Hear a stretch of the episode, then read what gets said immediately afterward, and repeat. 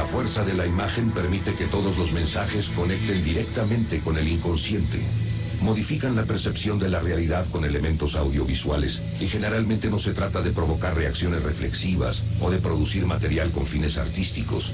Se trata de vender una realidad que no existe. Fuerte al medio, con Agustín Espada y Santiago Marino.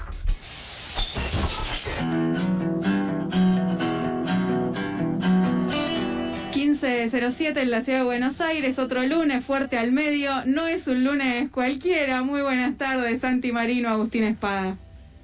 ¿Qué tal? ¿Cómo les va? ¿Cómo andan? Muy bien, qué contentos que estamos, ¿no, Agus? Buenas tardes para todos. Sí, bueno, estamos a pesar de los de los, los intentos destituyentes del arbitraje nacional, eh, el Club Atlético Independiente de Avellaneda semifinales del torneo, por primera vez desde 2002 pelea un torneo. Así que estamos, estamos contentos en, el 70% de Avellaneda. Muy bien. El del resto no vamos a hablar, no sé, porque Ale dice que no vio nada ayer, que medio se No, esperen, yo lo que, lo que quiero decir es que esta, por esta vez, eh, se tendría que estar televisando la, la, columna. Es porque lo amerita. Yo solo voy a decir, eh, de lo que pasó ayer no voy a decir nada, eh, solamente quizás lo manifieste lo poco que pueden ver de mi cara. Eh, pero me senté en esta computadora y tenía el fondo puesto predeterminado eh, que estoy usando ahora y como llegué medio justo con el tiempo no lo pude cambiar. Así que solamente voy a decir eso. Creo que hay, hay un arquero vestido de amarillo festejando, pero no sé bien qué está festejando. Es justo lo que tapás. Justo lo único que no se ve es un arquero amarillo. Ahí está, ahí se ve, ahí se ve. está muy bien, hay que festejar, hay que festejar. A mí me parece perfecto, hay que festejar. Eh, los triunfos se festejan y y las derrotas se matizan, es como todo para sobrevivir. así, así es.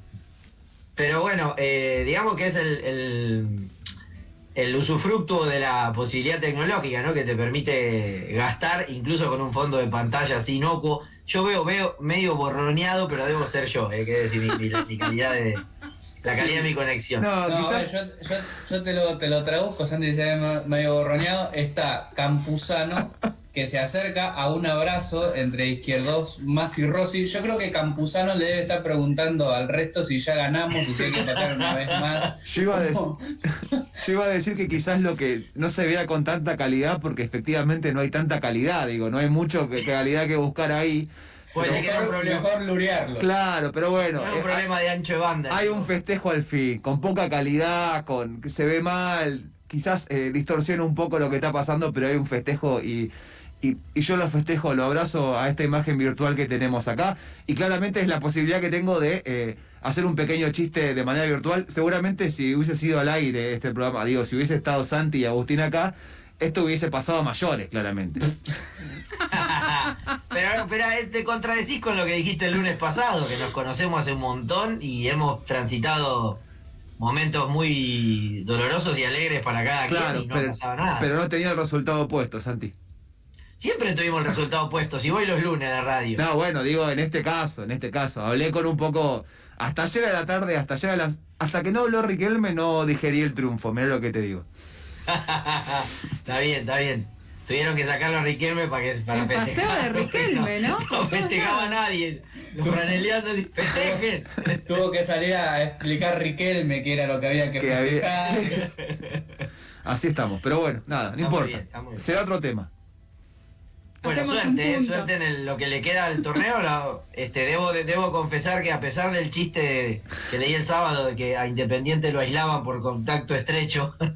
eh, un, chiste, que venció en el 2018 cuando nos chorearon en la Copa Libertadores, ¿no? Pero, pero las barras se habían peleado un poco antes, ¿no? Después de obviamente. Pero debo decir que ahora todos queremos el morbo de una final Racing Independiente, así que por eso haremos fuerza por una mitad de este de este chat, pero bueno, el que mira afuera se calla, digamos, ¿no? El, decorado se calla, así que cambiemos de tema, si les parece. Me parece bien, me parece bien. Bueno, vamos a hacer seriamente fuerte al medio, a pesar de lo difícil que puede aparecer hoy. El 17 de mayo es el día de Internet. Es una extraña... Eh, ¿Cómo se llama cuando las fechas tienen? Ahí se me fue la palabra. Eh, efeméride. Es una extraña efeméride.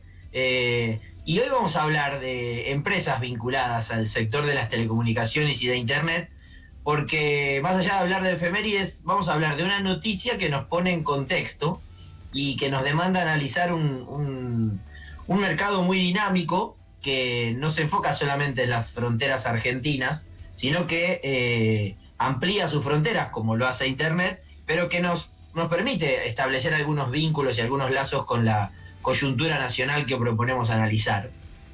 Entre eh, novedades de infectados de coronavirus en los planteles que juegan la Copa Libertadores, hacia el fin de la semana pasada nos enteramos de una noticia que es relevante para el mercado argentino, y es que el grupo Olmos, que es un grupo de medios de Argentina, anunció que tiene la intención de comprar Telefónica en Uruguay. La noticia concreta es esa, divulgó un comunicado firmado por uno de sus accionistas, donde anuncia la incorporación de un especialista en estas cuestiones para llevar adelante la compra de Telefónica a Uruguay.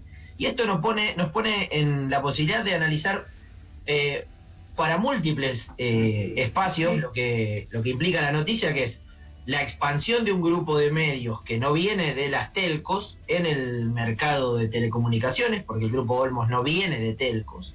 Eh, la trayectoria de anuncio de salida de Telefónica de América Latina y lo que pasa en el contexto político y regulatorio a una y otra banda eh, del Río de la Plata, en uno y otro país del Río de la Plata, para introducir en esta y otras cuestiones junto con Agustín.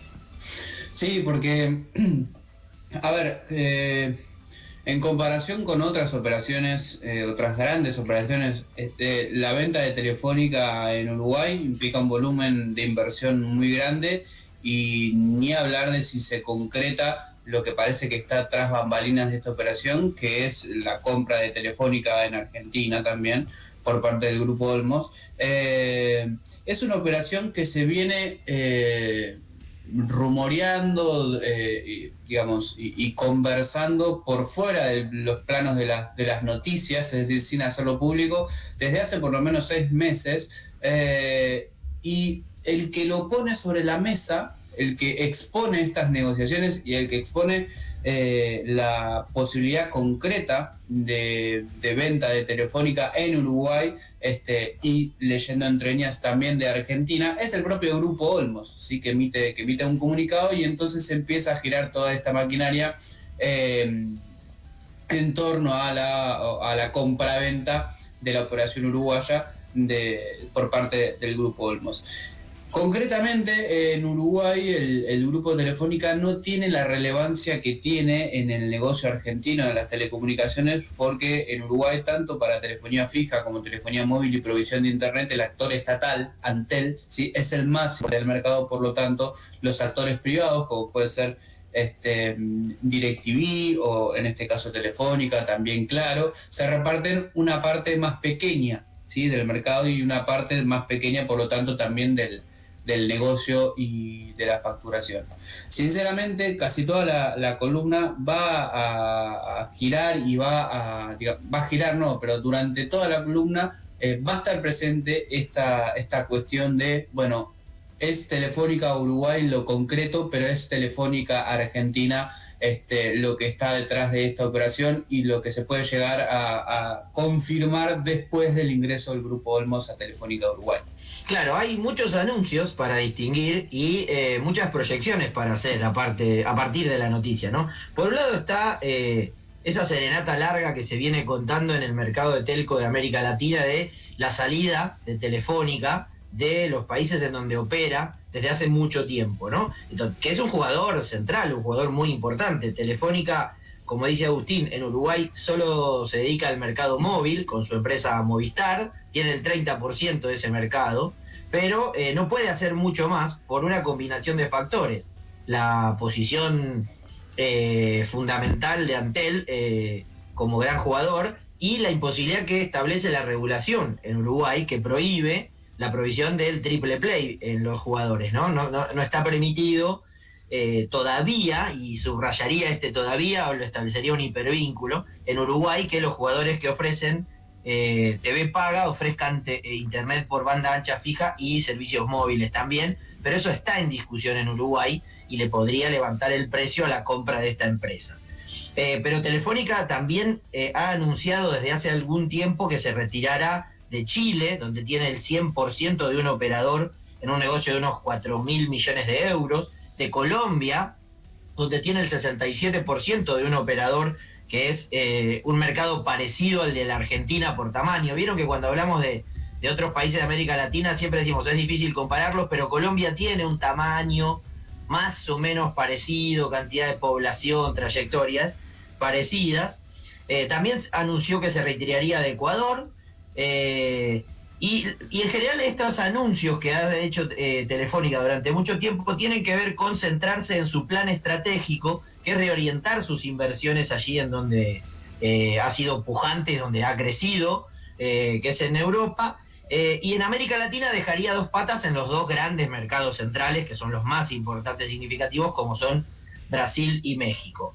Lo que hizo es un plan de partición, de, o sea, recortó su torta en partes, porque es más fácil vender semejante pedazo en trozos para que haya algunos jugadores que no tienen una equivalencia al de Telefónica que puedan comprarle.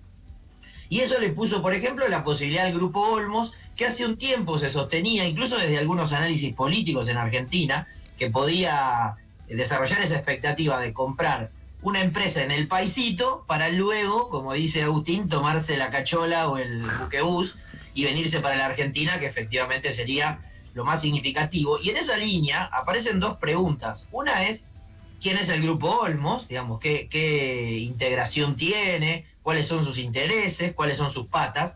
Y la segunda es, ¿qué hay en Argentina de peculiar que establece que haya actores de medios tradicionales convirtiéndose en telcos? Tenemos al gran campeón nacional, que es el Grupo Clarín, con esa trayectoria, y asoma por allí, a partir del anuncio de contratar a Gil Pérez, el expresidente de Telefónica de España, para desembarcar el Grupo Olmos en esa posibilidad de compra de, Telefónica.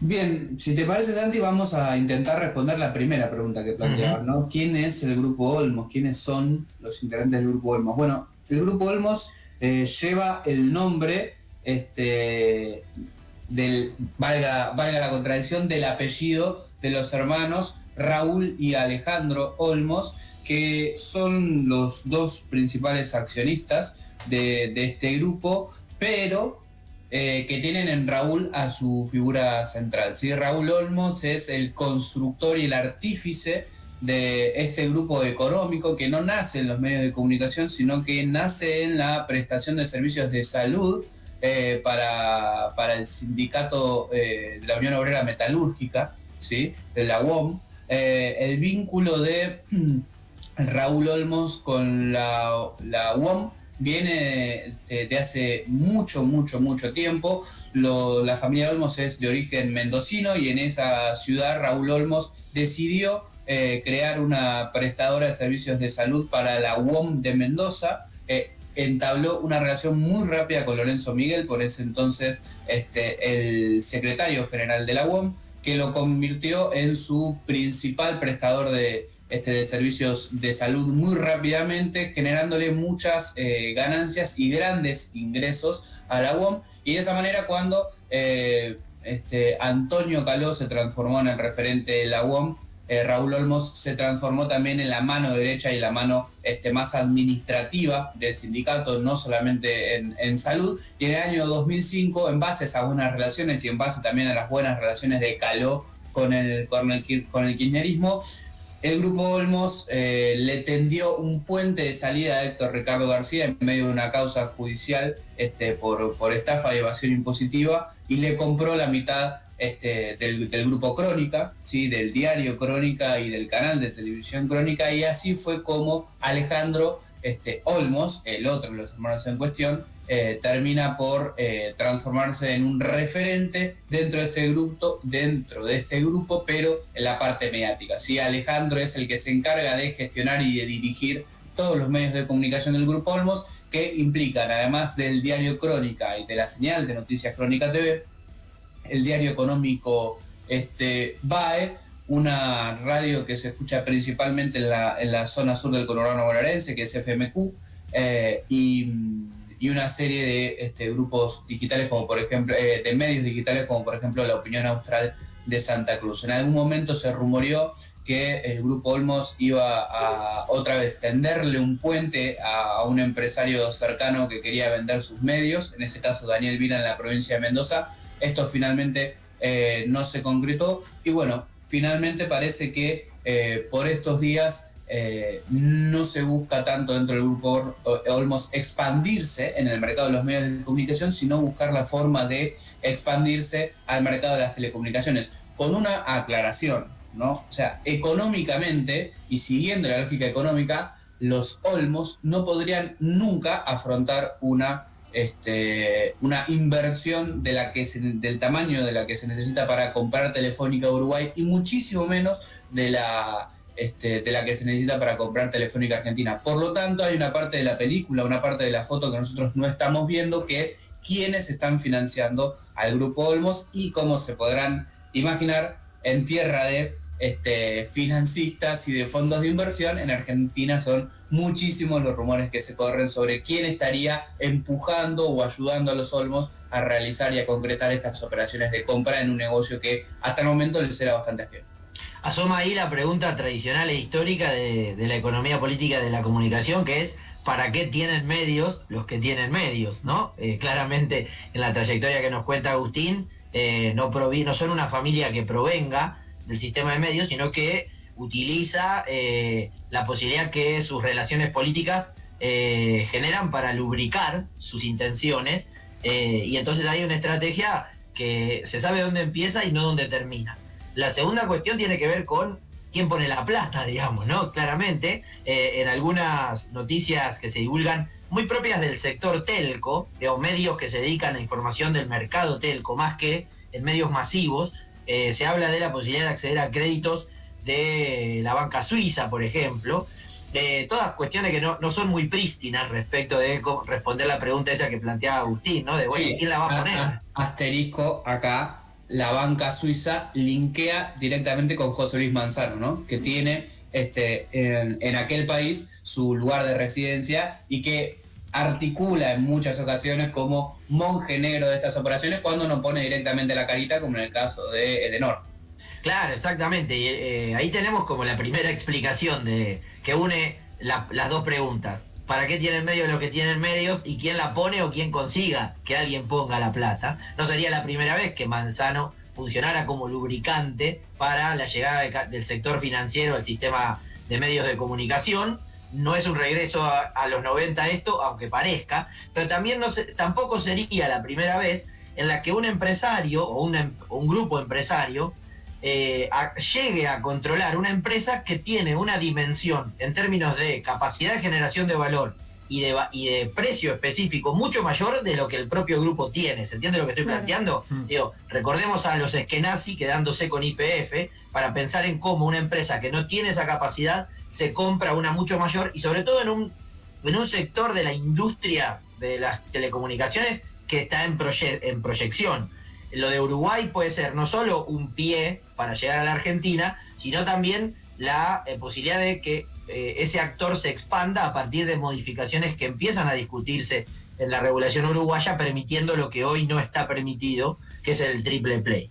A, partir de ahí lo que asoma es la pregunta de eh, por qué podría interesarse un grupo como este y sus socios financieros en un mercado como el de las telecomunicaciones. Y claramente lo que entendemos ahí es que el mercado de las telecomunicaciones es el más atractivo del sector infocomunicacional.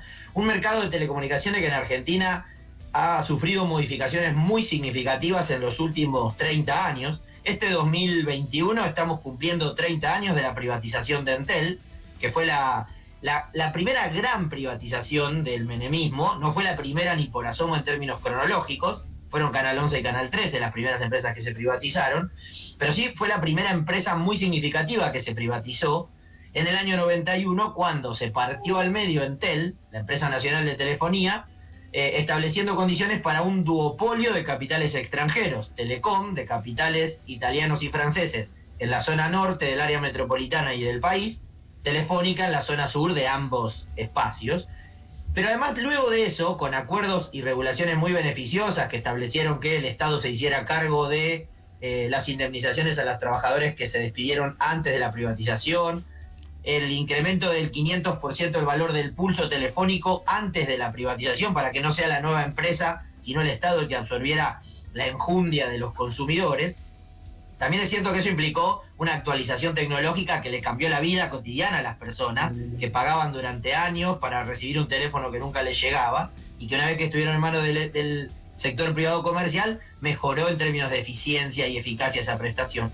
Pero que esas empresas nunca se quedaron allí. Por un lado, desarrollaron inversiones para apropiarse de la expansión tecnológica que les permitió dar más servicios por esas redes internet, datos, etcétera. Y por el otro lado, Telefónica, que es de quien estamos hablando, se expandió a la radiodifusión, aunque estuviera prohibido con las compras de Canal 9 y Canal 11 en la segunda mitad de la década de los 90, y convirtiéndose en un, en un actor local muy relevante de todo el mercado de medios, y que hoy tiene una posición expectante en algunas de las eh, de los servicios en los que se eh, consolida la convergencia, ¿no? Es uno de los tres grandes operadores de telefonía móvil, es uno de los dos operadores de telefonía fija que todavía persiste en Argentina, sin los niveles de facturación de antaño. Es un jugador relevante del, relevante del mercado de telefonía de Internet por banda ancha fija y un jugador muy significativo de Internet por banda ancha móvil.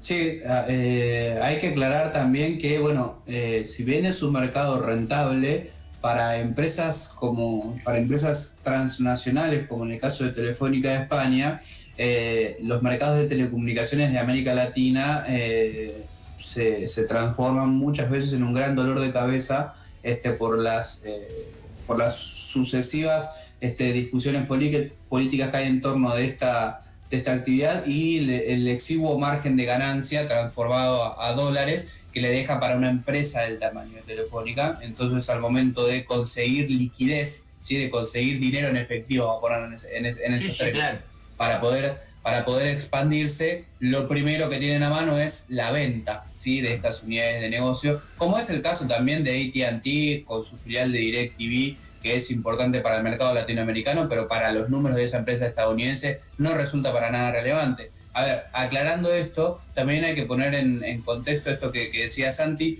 no se trata en este caso de una operación que se derive de decisiones políticas locales, sino que es eh, una decisión que se deriva de una situación y de decisiones y estrategias este, corporativas, aunque sí tiene este, claramente cierta, eh, cierto condicionamiento por las discusiones que giran en torno a la naturaleza jurídica y a la naturaleza regulatoria de estos servicios en Argentina, y de ahí también la... Eh, el interés del gobierno por una parte y de ciertos grupos ligados al gobierno por otra de acercarse a, estas, a esta actividad económica que aparentemente para, para el gobierno de Alberto Fernández necesita una regulación mucho más fuerte y por lo tanto eh, va, a va a dejarle en algún, en algún punto, más allá de los procesos de judicialización que estuvimos contando este, en otras sesiones de Fuerte al Medio, va a tender a bajar los márgenes de ganancias este, de estas empresas como Telecom y como Telefónica. Así que eso como este, para terminar de describir el contexto en el que se, se discute y se negocia esta operación y la importancia que tiene eh, política, si se quiere, para el gobierno, eh, quién se termine quedando con este, Telefónica en Uruguay en primer, en primer término y en Argentina en segundo término. Sí, hay dos ah, eh, líneas al pie para complementar lo que planteaba Agus. Esa liquidez de la que hablaba fue lo que explicó las inversiones en la larga década neoliberal en Argentina, ¿no? Porque lo que hicieron entre el 91 y el 2001 fue remesar esas ganancias en dólares sin límite alguno durante todo ese periodo y solo en ese momento fue entonces atractivo en relación a ese objetivo. Y en, segunda línea, al gobierno necesariamente le interesa esta cuestión porque hay una trayectoria de fracaso de un intento de el cuarto operador, ¿no? Y que el Estado fuera en algún momento el cuarto operador para el sector telco. Ese era un sueño erótico del primer kirchnerismo, digamos, que nunca se consolidó, y un fracaso reciente, eh, y que ahora necesariamente eh, digamos, aparece como en la agenda dada esta cuestión que planteaba Agustín, que tiene que ver con eh, establecer una regulación más más férrea, y sobre todo respecto de algo que Agustín me hizo ver el, el fin de semana, creo que por el viernes, que es cuánto implicó, por ejemplo, cuánto explicó en la inflación que sufre Argentina el incremento en, lo- en las tarifas de estos servicios cuando había regulación férrea y cuando no la había, ¿no? Te- Las, las telcos subiendo más de la inflación durante muchos años en Argentina y eso lo vincula con nuestro interés histórico, que es dónde incide esto en la vida cotidiana de quienes nos escuchan, ¿no? En el bolsillo.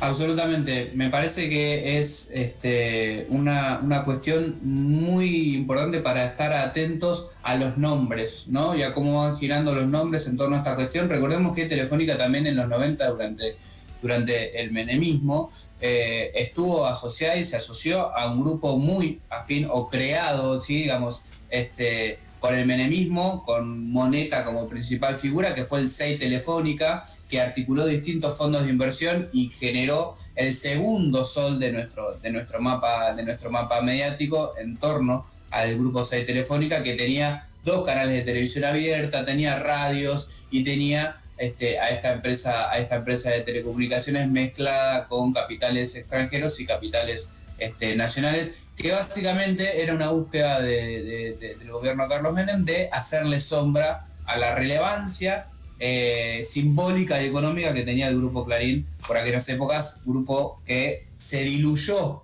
una vez terminado el menemismo. Necesitamos ya mismo un mapa de medios. Ese, eh, o sea, necesitamos verlo. Todo esto. Bueno, bueno, Agustín hizo uno de los últimos, o de los más actualizados que yo recuerde, ¿no? Que es el de el del informe eh, MOMA Argentina. Me parece que, pero igual creo que ya hay cambios, Agus, en relación a ese, Ah, a ese sí. mapa, ¿no? Es un mapa publicado en el 2018 que quedó en el medio de un cambio de gobierno con Claro. todo lo que eso implica para la estructura de propiedad este, de nuestro querido, viejo y peludo sistema de comunicaciones en Argentina. Cuando televisemos esta columna ponemos un mapa de un lado y la imagen de fondo de Ale en el- por el otro, si les parece. Me gusta que te haya gustado. Me gusta que te haya gustado. Bueno, llegamos al final de otro fuerte al medio. Llegamos al final y llegamos al final de otro fuerte al medio sin preguntas, ¿eh? No Sin sé si se han preguntas. dado cuenta Fue- de eso, sí. con Sí, más conclusiones que preguntas. Sí, Sí. estuvimos acá, miraba a May por la pantalla y de, de reojo y estábamos muy atentos, casi como una clase, así que vamos a repasar. eh, y, y bueno, no nos queda más que mandarles un abrazo muy grande, agradecerles nuevamente este espacio de Fuerte al Medio y nos vamos a encontrar el lunes que viene. Eh, ya quizás con menos gente contenta en este grupo, pero bueno, vamos a... Oh, Qué mal, pero pará. ¿Por qué? Ojalá.